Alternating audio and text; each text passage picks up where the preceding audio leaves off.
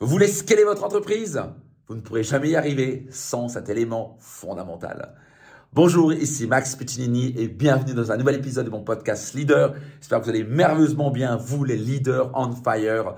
On vient de finir le séminaire Business Max 2023 avec 300 entrepreneurs en présentiel en digital. C'était extraordinaire avec la présence d'Éric Larchevêque, 15e, euh, à tête de la 15e licorne française. Bref, on a eu un événement juste phénoménal. Et une des choses fondamentales que je vous parlais maintenant, c'est beaucoup d'entrepreneurs la négligent, savent même pas ce que c'est. Et c'est ça, clairement, c'est ce qui les empêche de scaler. Il y a d'autres éléments pour scaler. Scaler, ça veut dire quoi Croître de manière forte, développer votre chiffre d'affaires à fond la gamelle, atteindre les étoiles. Mais sans cet élément fondamental, vous ne pourrez jamais y arriver. Quel est cet élément? Ce qu'on appelle la culture d'entreprise. Il y a d'autres éléments fondamentaux pour scaler, bien sûr. Mais votre marketing doit être au top, vous devez avoir une stratégie au top, vous devez avoir des process et des systèmes, etc mais vous devez avoir une culture d'entreprise au top. Et c'est quoi la culture d'entreprise? Beaucoup de gens ne comprennent pas ça.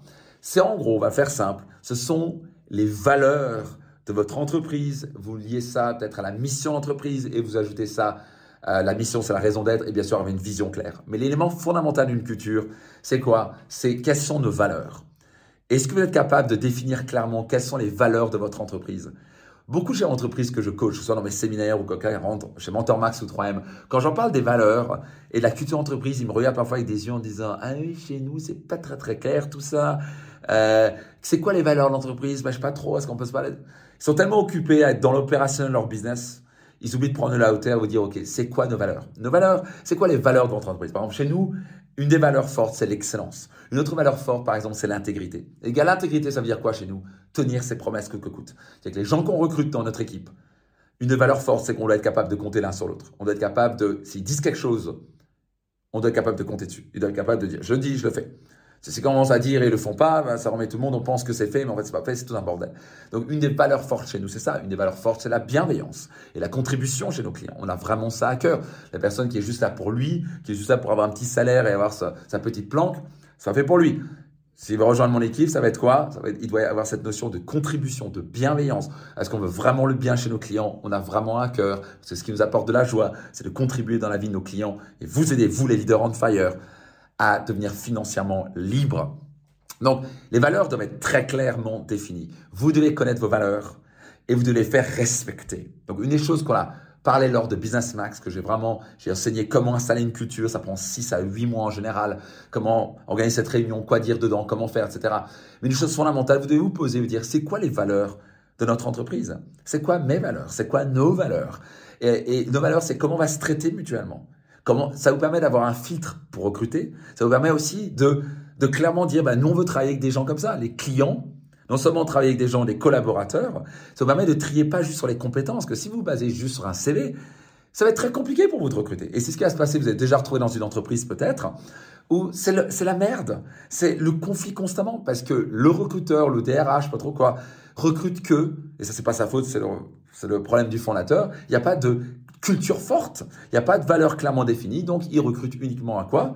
Il recrute purement au, CV. Ah, il a cette compétence-là. Le problème, c'est qu'il a des valeurs, lui, euh, c'est OK de critiquer tout le monde. Alors que les autres, c'est pas OK. Et donc là, il y a une, ambiance de critique. Ouais, mais bon, il est bon dans son rôle, c'est un bon webmaster. Euh, c'est un bon webmaster, il traite euh, tout le monde comme du poisson pourri. Est-ce que c'est tolérable? Je ne sais pas. Si vous tolérez ça, good luck pour l'ambiance de votre entreprise. Moi, je ne tolère pas ça dans mon entreprise. Une chose qui est strictement intolérable chez nous, les gens qui commencent à se critiquer dans le dos, c'est pas possible pour nous. Et plupart d'entreprises, les gens passent leur temps à critiquer, à se juger, à se parler dans le dos. Bah, c'est un bordel fini. Ça, tue la productivité de l'entreprise. Pourquoi? Est-ce que l'entreprise a une culture, est-ce que vous avez l'impression? De merde Peut-être que vous avez travaillé dans une entreprise comme ça, l'ambiance est à chier. Comment vous voulez donner le meilleur de vous-même quand l'ambiance est à chier, on se critique constamment? Ça marche pas comme ça. Vers une entreprise productive, d'avoir une culture hors norme. La culture hors norme permet d'attirer les meilleurs talents qui vous ressemblent et pas, pas recruter juste au CV et à la compétence, mais aussi d'attirer des clients qui disent, vous savez quoi, ils partagent mes valeurs. Donc ça, c'est un avantage fondamental, ultime que vous allez avoir par rapport à votre concurrence quand vous êtes clairement défini vos valeurs, quand vous faites respecter les valeurs de votre équipe. Vous ne tolérez pas que les gens violent ces valeurs-là.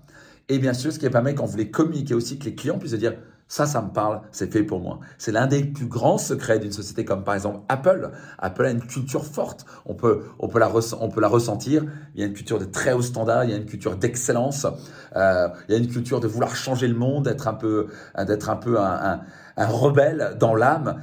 Et ils, recrutent des rebelles. Ils veulent pas juste des gens bien rangés, etc. Ils veulent des gens qui veulent changer le monde, etc. Donc, ils vont, ils vont faire un fil de recrutement et ce qui fait que ça colle dans l'équipe. Ils se disent, ah, on fonctionne vraiment, on est des rebelles comme nous, je sais pas trop quoi, nous, les gens bien rangés, nous, dans notre banque, c'est bien carré, structuré. Donc, selon vos valeurs, vous allez pouvoir recruter bien mieux. Et donc, vous allez avoir de la bien meilleure qualité, l'ambiance va être bien meilleure, la productivité va exploser, vous allez pouvoir vous démarquer aussi. C'est aussi un point de démarcation sur le marché que les autres n'ont pas. Donc, soyez certains de vraiment faire le travail nécessaire pour être clair sur vos valeurs et pour savoir installer une culture d'entreprise au top. C'est l'élément fondamental pour pas seulement survivre, mais pour réellement prospérer et pouvoir scaler votre entreprise dans la stratosphère. Donc, en quoi ça vous parle? Laissez-le dans les commentaires et puis je vous donne rendez-vous dans un prochain épisode de mon podcast Leader. Ciao tout le monde